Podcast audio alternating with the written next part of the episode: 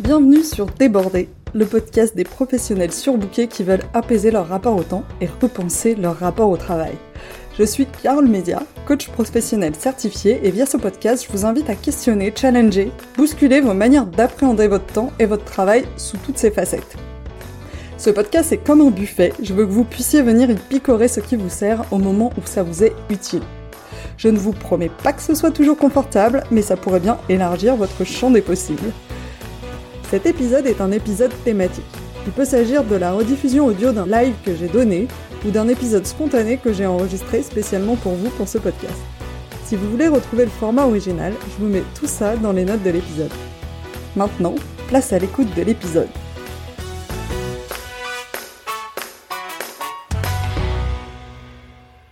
Bienvenue dans cet épisode de Débordé, le quatrième de ma série sur les Big Five, où on, on va parler en détail de l'une des dimensions de ce modèle de personnalité Big Five. Donc après la dimension névrosisme et stabilité émotionnelle et la dimension extraversion, introversion, on va parler aujourd'hui de la dimension ouverture à l'expérience et de l'autre côté du spectre, fermeture à l'expérience une expression bien mystérieuse. On va voir ensemble de quoi parle cette dimension, de quoi elle ne parle pas, quelles sont les différentes facettes qui la composent, euh, quel lien fait la recherche entre cette dimension et différents domaines de la vie, et de comment vous pouvez utiliser cette connaissance pour mieux vous comprendre, mieux comprendre les autres et mieux comprendre comment vous pouvez évoluer en termes d'ouverture à l'expérience. Si vous écoutez cet épisode et que vous n'avez pas écouté l'épisode d'introduction, donc le premier épisode de la série où je vous présente le modèle de personnalité des Big Five, je vous conseille vivement de commencer par là, parce que j'y introduis euh, ce que c'est que le modèle, euh, pourquoi j'en parle, ce que ça dit, ce que ça dit pas, et je pose le cadre pour ces épisodes, et ça peut vous être très utile euh, de l'avoir écouté avant. Comme je vous le disais dans cet épisode, justement, les modèles de personnalité proposent une grille de lecture pour mieux se comprendre, euh, mieux comprendre sa perception du monde, ses comportements et réactions dans certaines situations, également mieux comprendre les autres, euh, leurs différences d'interprétation euh, des situations et leurs différences de réaction dans cette situation.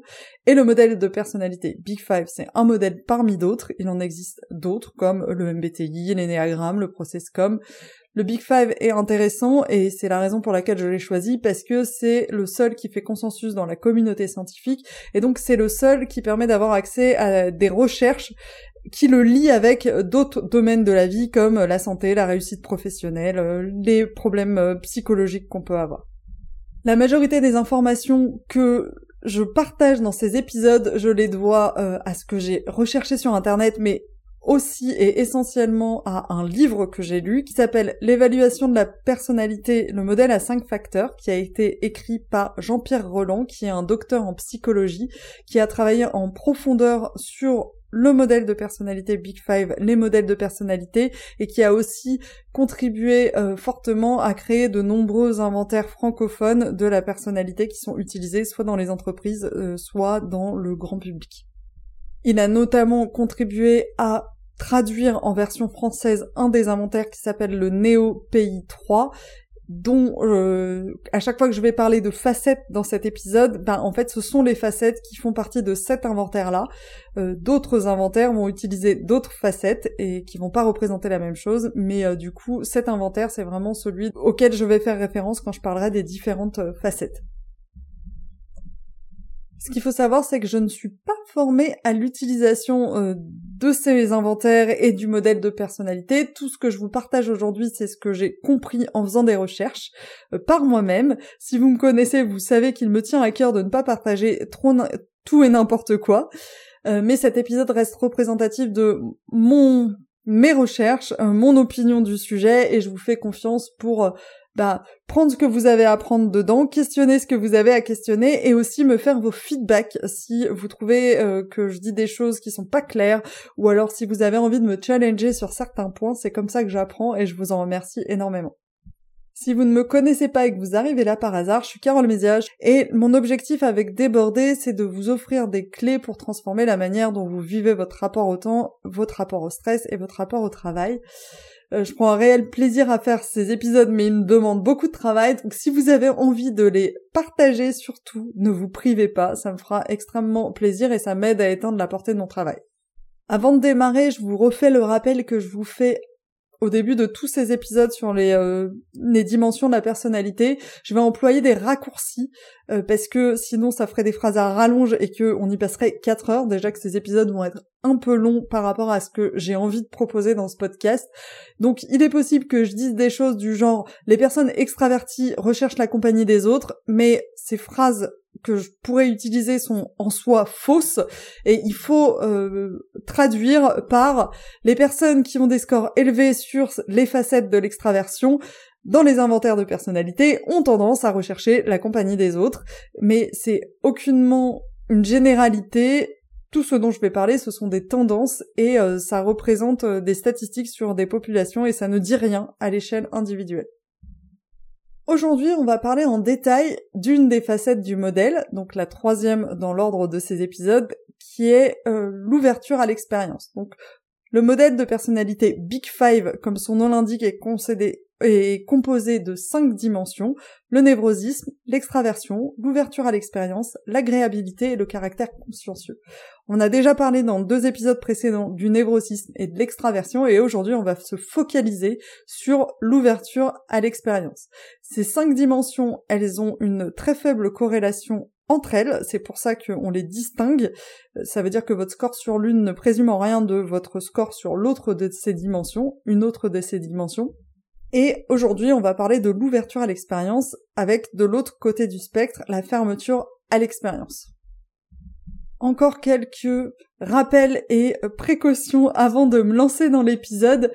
Euh, quand on parle de score marqué de personnalité, ça veut dire que plus un score est marqué, plus ça va être un élément central de votre personnalité et quelque chose qui va vous distinguer de la majorité des gens plus vous allez avoir un score non marqué, c'est-à-dire au milieu du spectre de la dimension, plus vous allez être euh, capable de vous adapter à la situation et vous comporter comme la majorité des gens le feraient. Ces traits de personnalité sont relativement stables dans le temps, c'est pour ça qu'on les appelle traits de personnalité, mais ça veut pas dire qu'ils ne peuvent pas changer, et pour voir un peu dans quelles conditions on peut favoriser le changement, eh ben, je vous renvoie à l'épisode d'introduction où je parle de cette notion de plasticité, qui fait que c'est relativement stable, mais qu'on peut quand même évoluer sur ces dimensions, et je parle de tout ça dans l'épisode d'introduction. Et bien sûr, il n'y a aucun jugement dans euh, les traits de personnalité, les dimensions de personnalité, donc il est possible, parce que je suis humaine, que j'exprime de manière consciente ou inconsciente des opinions par rapport à ces traits de personnalité, euh, mais euh, en fait, il n'y en a pas. on est tous comme on est et donc du coup c'est à vous de savoir euh, ce que vous jugez bien ou mal et euh, je ne voudrais surtout pas vous influencer en quoi que ce soit là-dedans.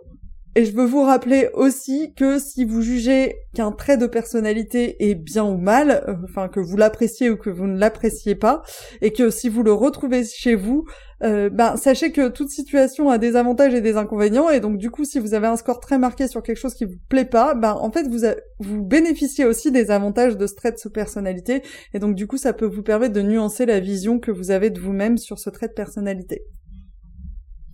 Parlons aujourd'hui de l'ouverture à l'expérience. L'ouverture à l'expérience, de quoi ça parle? L'ouverture à l'expérience, ça parle de notre système de régulation des réactions à la nouveauté. Et la curiosité, ça va être une composante centrale de cette dimension d'ouverture dans laquelle on va distinguer deux aspects. L'ouverture à l'expérience, en elle-même, donc la sensibilité à la beauté, l'ouverture aux émotions et aux sensations, l'absorption dans l'imagination et dans la rêverie, le goût pour les informations perceptuelles et sensorielles. Et la deuxième composante, c'est l'intellect. Donc ça va être l'intérêt pour la réflexion intellectuelle et l'abstraction. Cette ouverture à l'expérience, elle nous conduit à rechercher activement des expériences nouvelles et inhabituelles, appréciées pour elles-mêmes, et à avoir des intérêts ouverts, larges et variés. Les personnes qui ont des scores élevés en ouverture à l'expérience vont avoir une préférence pour les situations nouvelles, elles vont réagir à ces situations par des tentatives de solutions nouvelles. Au contraire, les personnes qui ont des scores d'ouverture à l'expérience plus faibles vont avoir une préférence pour les situations connues et vont réagir à ces situations par le recours à des solutions habituelles et éprouvées. Comme pour les autres dimensions, je vais vous présenter différentes facettes qui sont distinctes entre elles, qui composent cette ouverture à l'expérience. Donc, Pareil, pas besoin de prendre des notes parce que vous avez tout dans la mind map que vous avez peut-être déjà téléchargé euh, via les autres épisodes. Je vais vous présenter les six facettes et ces six facettes, ce sont euh, les six facettes de l'inventaire Néo PI3 dont je parlais tout à l'heure. La première facette de l'ouverture à l'expérience, c'est l'ouverture aux rêveries. L'ouverture aux rêveries, ça mesure la tendance à avoir une imagination vive et active. La deuxième facette de l'ouverture à l'expérience, c'est l'ouverture à l'esthétique. Ça mesure l'appréciation de l'art et de la beauté. La troisième facette de l'ouverture à l'expérience, c'est l'ouverture au sentiment. Ça mesure la réceptivité à ses propres émotions. La quatrième facette de l'ouverture à l'expérience, c'est l'ouverture aux actions. L'ouverture aux actions, ça mesure l'attraction pour les expériences nouvelles et variées. La quatrième facette de l'ouverture à l'expérience, c'est l'ouverture aux idées. Ça mesure la curiosité intellectuelle et l'ouverture aux idées nouvelles en général. Et la sixième facette de l'ouverture à l'expérience, c'est l'ouverture aux valeurs. Et donc, l'ouverture aux valeurs, ça mesure la tendance à remettre en question l'ordre établi. Pour l'anecdote, il y a une facette sur laquelle j'ai un score max en absolu quand j'ai fait le, quand j'ai rempli l'inventaire, c'est celle-ci. C'est-à-dire que je suis fortement d'accord avec toutes les propositions euh, qui euh, marquent l'ouverture aux valeurs. Comme pour les autres dimensions, la raison pour laquelle ces facettes sont réunies sous une seule dimension, qui est l'ouverture à l'expérience, c'est parce qu'elles sont corrélées entre elles, avec des coefficients qui varient, mais qui sont suffisamment importants pour qu'on ait décidé de les regrouper entre eux sous une dimension. Ça veut pas dire qu'elles sont tout le temps corrélées. Il peut y avoir des différences à titre individuel. Et là, je vais prendre mon exemple pour illustrer, et euh, j'ai mis un point d'attention, je n'ai pas fait d'inventaire officiel de personnalité selon le Big Five, donc ça représente moi ma vision de moi-même et avec mes biais, et ça n'a pas été challengé par quelqu'un d'autre. Au global, quand je remplis le questionnaire en question, l'inventaire de personnalité, j'ai une ouverture à l'expérience qui obtient un score absolu euh, élevé. C'est-à-dire que je suis à 140 sur un max qui peut être à 192. Mais quand on regarde en détail, ça va être assez hétérogène suivant les facettes. Ce qui veut dire que quelqu'un qui aurait le même score global d'ouverture à l'expérience, bah, pourrait avoir une personnalité qui, sur cette dimension, s'exprime totalement différemment. Déjà, il y a une facette sur laquelle j'ai le score maximal. C'est l'ouverture aux valeurs. Ça veut dire que j'ai une très forte tendance à remettre en question l'ordre établi et les traditions et les valeurs sociales, politiques et religieuses.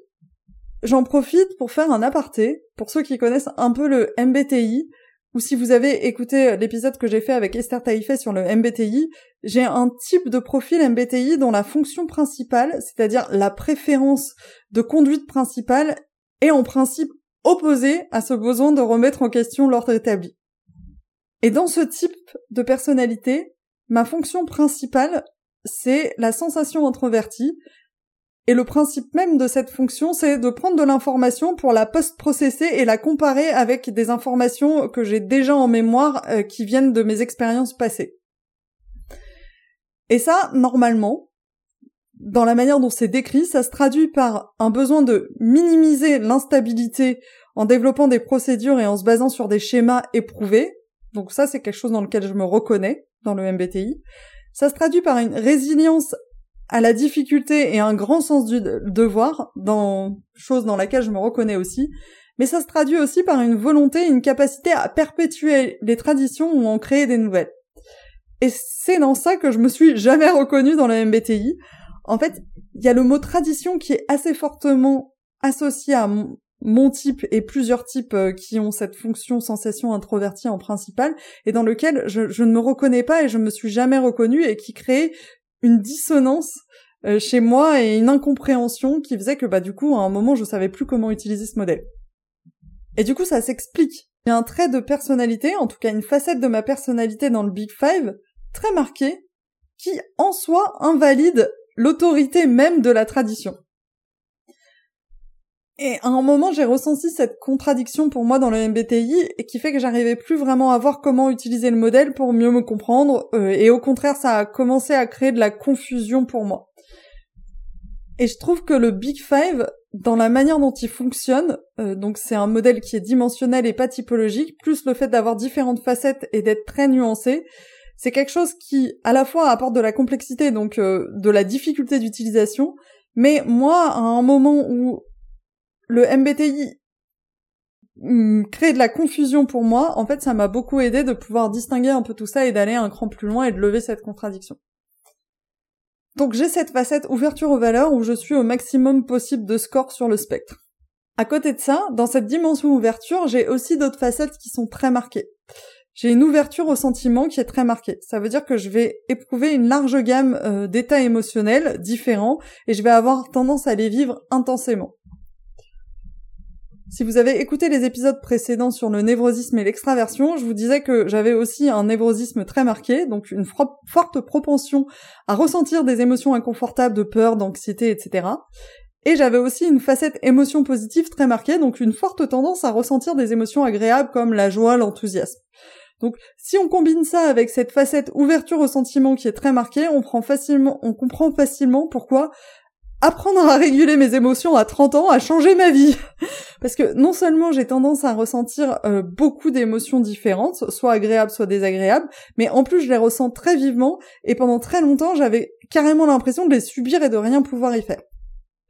Une autre facette sur laquelle je vais avoir un score marqué sur cette euh, dimension d'ouverture à l'expérience, c'est l'ouverture aux idées. C'est l'ouverture aux idées. Donc je vais avoir un attrait euh, pour l'intellect, pour les idées nouvelles, y compris si ces idées ne sont pas conventionnelles. Et à côté de ça, je vais avoir des, scores qui sont encore au-dessus de la moyenne absolue, mais moins marqués que les autres facettes, sur l'ouverture à l'esthétique, l'ouverture aux rêveries et surtout l'ouverture aux actions. Sur cette dernière facette, l'ouverture aux actions, j'ai fait un lien avec euh, tout l'épisode que j'ai fait sur l'extraversion, donc avec mon score très bas sur les facettes sociabilité et recherche de sensations parce que euh, l'aspect curiosité pour l'expérience va être fortement contrebalancé sur euh, ma tendance à ne pas apprécier d'avoir trop de stimulation. Donc je vais donc préférer des expériences nouvelles qui sont d'ordre intellectuel ou réalisées dans un cadre calme ou posé où il n'y aura pas trop d'agitation physique. Et donc la manière dont se traduit chez moi cette ouverture à l'expérience élevée va être très différente de quelqu'un qui aurait aussi une ouverture élevée, mais qui aurait le max sur l'ouverture aux actions. Donc on peut imaginer quelqu'un qui serait tout le temps en train d'essayer de nouvelles choses, et je suis sûre que vous connaissez des gens de ce type-là, donc c'est pas du tout moi. Et à contrario, qui aurait un, un score beaucoup plus bas sur l'ouverture aux idées et aux valeurs. Donc il serait ok pour tester des choses nouvelles, mais plutôt sur le côté expérience sensorielle ou émotionnelle. Et à contrario, qui aurait un score beaucoup plus bas sur l'ouverture aux idées et aux valeurs et qui se dirait bon je suis ok pour tester des choses nouvelles mais euh, plutôt sur le côté euh, expérience sensorielle et émotionnelle. Par contre sur l'aspect intellectuel je m'en fous un peu. Ou alors euh, ça sert à rien de trop se réinventer la roue ou de trop se prendre la tête pour des idées abstraites ça, qui vont pas changer grand chose la recherche montre que l'ouverture à l'expérience elle est positivement corrélée avec la réussite en apprentissage, la réussite scolaire au primaire et au secondaire, la créativité. Elle est corrélée avec une certaine forme d'intuition, avec la réussite dans le domaine de l'art et des sciences, avec le fait de s'intégrer à une culture différente quand on est expat...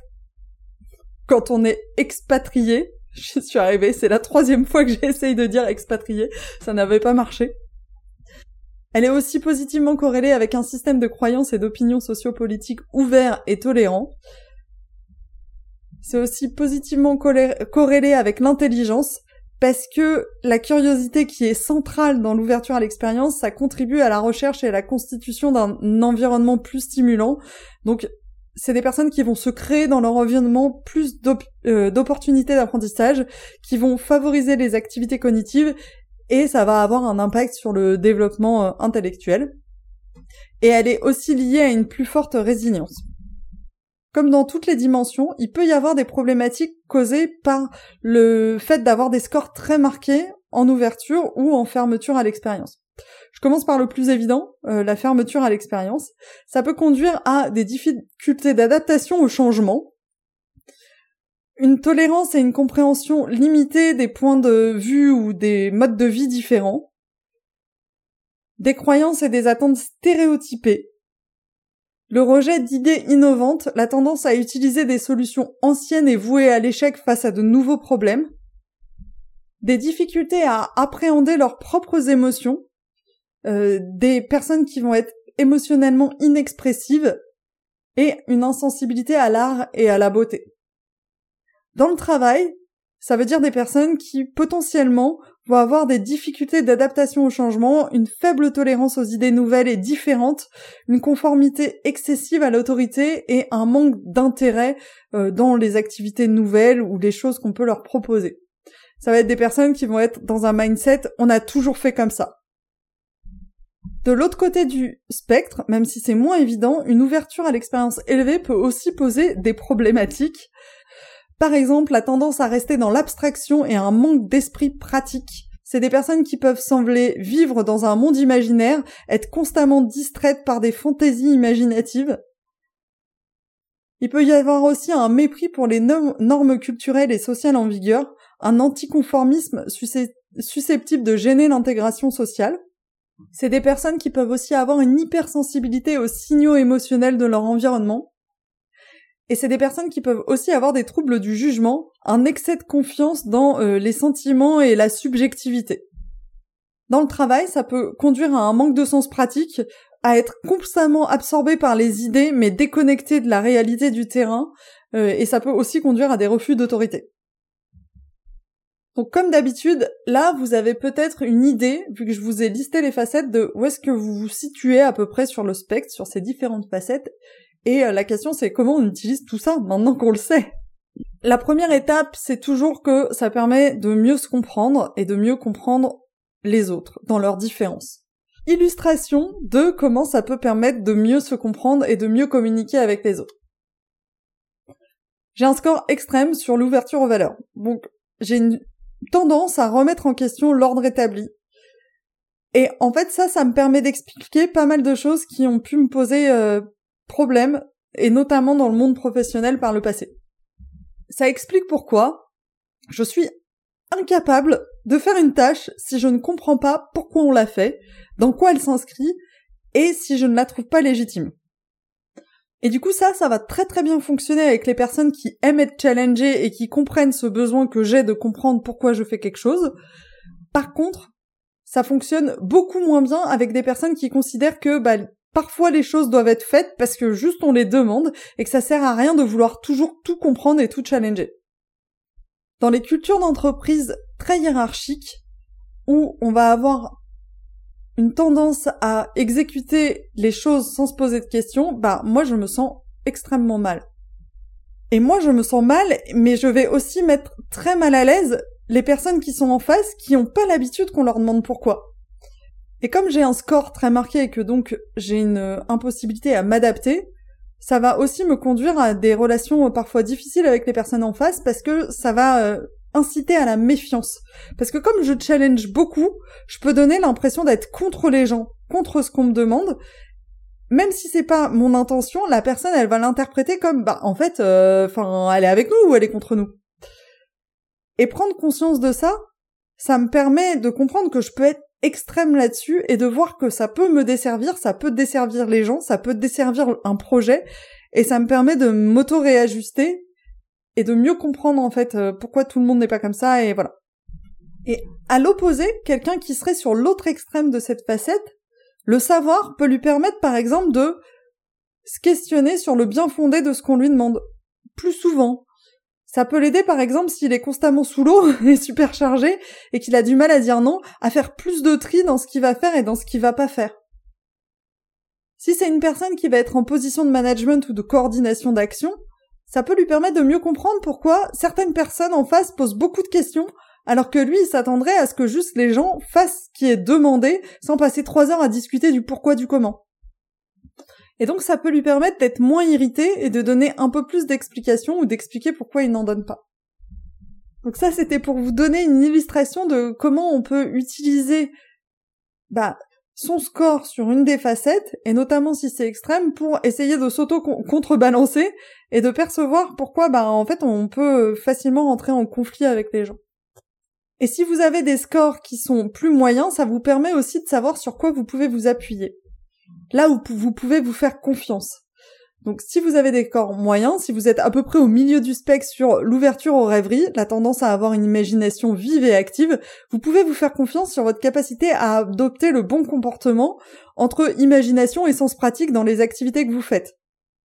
Vous pouvez aussi capitaliser sur les forces liées à vos scores marqués, tout en étant conscient des, euh, des inconvénients que ça peut avoir. Typiquement, si vous avez un score marqué sur l'ouverture aux sentiments, ça veut dire que vous êtes fortement connecté avec vos émotions. Donc, si parfois elles vous submergent, ça veut quand même dire que vous êtes en mesure de les détecter et d'aller analyser ce qu'elles veulent vous dire. Et ça, c'est la base de l'intuition et de la capacité à prendre en compte ses propres besoins. Tout ça, bien sûr, en restant lucide sur les contreparties associées au fait d'avoir un score marqué. Le fait que vous pouvez vous faire déborder facilement par vos émotions et que vous pouvez facilement être fatigué émotionnellement parce que vous vivez les émotions très intensément, qu'elles soient positives ou négatives. Sur cette facette, d'un point de vue de nos sociétés françaises, et notamment dans le travail, je trouve que il y a plein d'injonctions paradoxales sur cette dimension et qu'on va plutôt attendre de nous d'être au milieu du spectre, donc d'être parfait entre guillemets sur toutes les facettes. Et bien sûr, là, tout ce que je vous dis, à chaque fois que je vous parle du point de vue de la société, ça parle de moi, de ma vision du monde, de mes croyances à moi, et suivant votre représentation du monde, vous ne percevrez peut-être pas du tout les choses pareilles, et pareil, suivant euh, l'environnement dans lequel vous évoluez, ça peut être très différent. Mais moi, c'est quelque chose que je perçois aujourd'hui, par exemple, sur l'ouverture aux rêveries, il faut avoir de l'imagination, mais pas trop pour conserver un sens pratique. Sur l'ouverture à l'esthétique, il faut avoir un minimum de sens de l'esthétique, mais pas trop parce que c'est pas le plus important non plus et c'est pas le plus utile. Sur l'ouverture aux sentiments, il faut savoir s'écouter, être à l'écoute de ses intuitions et émotions, mais il faut pas les faire passer avant tout le reste, euh, surtout si tout le monde fait ou dit le contraire. Par exemple, si t'es fatigué, repose-toi, mais ne fais pas une sieste à 14 heures parce que les gens ils pourraient avoir besoin de te contacter à 14 heures. Si t'as été énervé par une remarque de quelqu'un, il faut lui dire, mais euh, sauf si c'est pas important et il faut pas non plus en faire tout un plat. Sur l'ouverture aux actions, il faut être ouvert aux activités nouvelles, aux nouvelles manières de faire, mais il faut pas non plus faire n'importe quoi et trop s'écarter de l'existant parce que sinon, si vous vous plantez, euh, bah vous allez servir de fusible. Sur l'ouverture aux idées, il faut prendre un minimum de recul sur les sujets qu'on traite pour comprendre les tenants et aboutissants, mais il faut pas être immobile en attendant, il faut toujours être dans l'action et ne pas passer non plus trop de temps à réfléchir. Sur l'ouverture aux valeurs, il faut savoir challenger, apporter de nouvelles visions des choses, ne pas exécuter bêtement ce qu'on nous demande, Sauf quand ça vient de trop dans la hiérarchie, et faut pas non plus toujours tout remettre en question parce que certaines personnes ne sont pas prêtes ou alors que ça va prendre trop d'énergie au groupe, et donc faut pas trop challenger non plus. Donc on nous demande vraiment constamment d'être au milieu du spectre, d'être vraiment hyper adaptable sur l'ensemble de ces facettes de l'ouverture à l'expérience. Et je veux revenir juste un tout petit peu sur euh, le fait que le respect de l'autorité dans le travail, c'est encore quelque chose qui est assez marqué euh, en France. C'est la France est un des pays où il y a une distance hiérarchique, donc qui mesure en fait ce, rapport euh, hiérarchique les plus élevés en Europe, et ça rend les choses d'autant plus compliquées parce que du coup il faut qu'on soit innovant à l'américaine, mais euh, mais il faut que ça vienne de tout en haut parce que ce serait quand même pas nous qui allons euh, révolutionner l'entreprise. Donc connaître son positionnement sur ces facettes permet selon moi de mieux comprendre ce qui peut se jouer et de mieux naviguer dans ces injonctions paradoxales. Maintenant, la question c'est, une fois qu'on a compris où on était, comment on peut travailler sur cette dimension d'ouverture à l'expérience? Si vous suivez mon travail depuis un moment, et notamment mes questions du lundi, dans mon podcast ou ma newsletter depuis plus longtemps, c'est le cœur du sujet. Ouvrir. Ouvrir à d'autres visions du travail, à d'autres visions du monde. Ouvrir à vos émotions. Questionner le statu quo. Développer votre créativité. En fait, cette facette d'ouverture à l'expérience, pour moi, elle est au cœur du métier de coach et c'est vraiment ça que moi j'ai envie de transmettre au travers de ce que je fais. L'ouverture, c'est à la fois l'outil principal, le moyen qu'on utilise en tant que coach, mais c'est aussi une compétence qu'on apprend, qu'on développe et qu'on entraîne en coaching.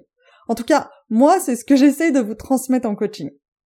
L'ouverture à l'expérience, c'est ce qui va vous permettre de vous développer sur toutes les autres dimensions, pour moi, du modèle. C'est vraiment un, prérequis, parce que développer son ouverture à l'expérience, ça va vous permettre de comprendre comment faire évoluer votre représentation des situations, dans toutes les situations que vous vivez, Et la personnalité, ça part de là, en fait, ça part de notre représentation des situations, c'est ça qui va déclencher nos comportements.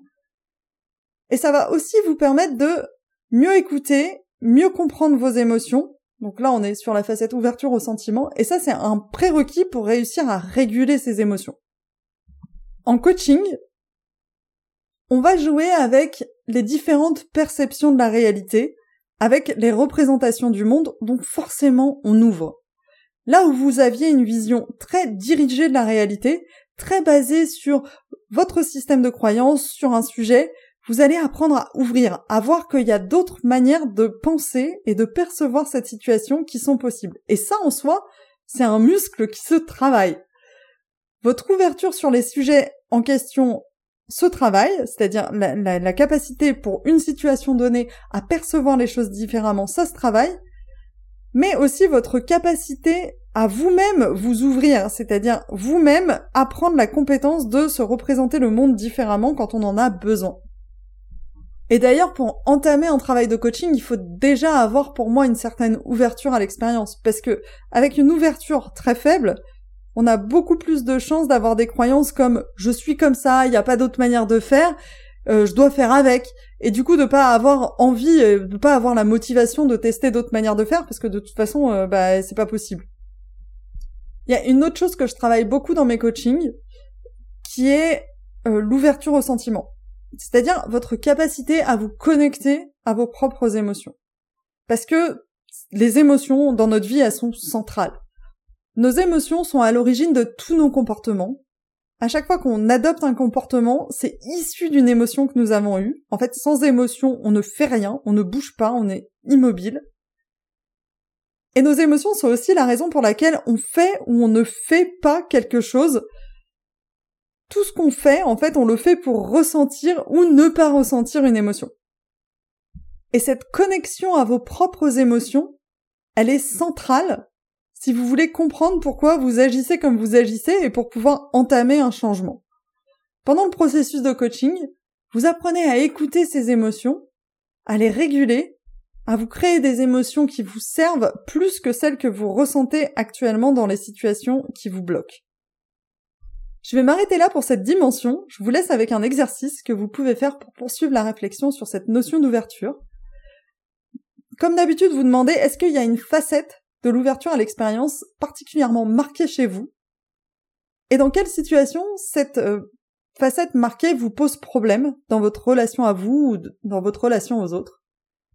Et si vous avez envie d'évoluer, vous pouvez vous demander comment dans ces situations vous pouvez développer ou canaliser votre ouverture à l'expérience suivant de quel côté du spectre vous êtes, apprendre à être plus ouvert aux choses nouvelles, plus curieux ou au contraire moins ouvert, moins curieux pour retrouver un certain pragmatisme.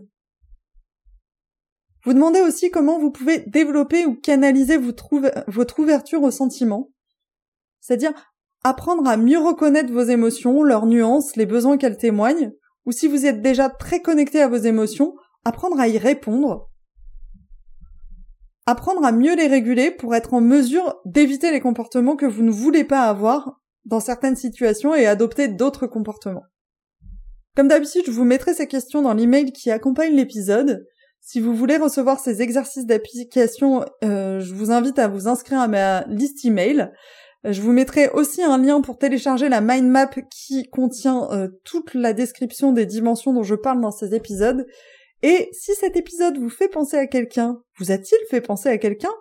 Euh, soit de très ouvert, de carrément perché, euh, ou alors de carrément anarchiste, ou au contraire quelqu'un de très fermé, euh, peut-être qui a du mal à se connecter avec ses émotions, partagez-lui les épisodes, ça pourrait bien l'aider à nuancer sa vision des choses. Sur ce, je vous retrouve dans le prochain épisode où on parlera d'une autre dimension qui est l'agréabilité.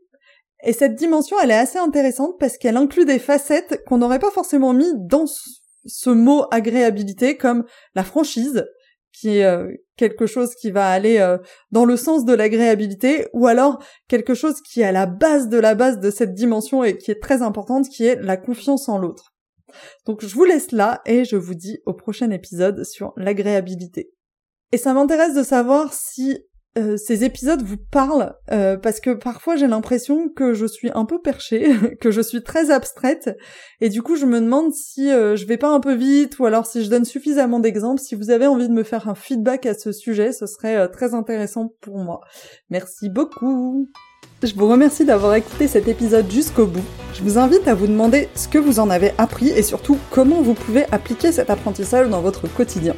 Si cet épisode vous a fait penser à quelqu'un, n'attendez pas pour lui transmettre, ça pourrait changer sa journée, et par la même occasion, ça m'aide aussi vraiment beaucoup.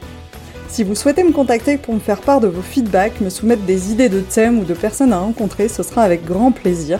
Vous avez trois moyens pour le faire, soit par email à mon adresse carole at fitintheplate.coach, sur LinkedIn sur mon profil Carole Mesia, sur Instagram sur le compte fitintheplate-coaching. Sentez-vous libre de me contacter, je me réjouis d'échanger avec vous là-bas.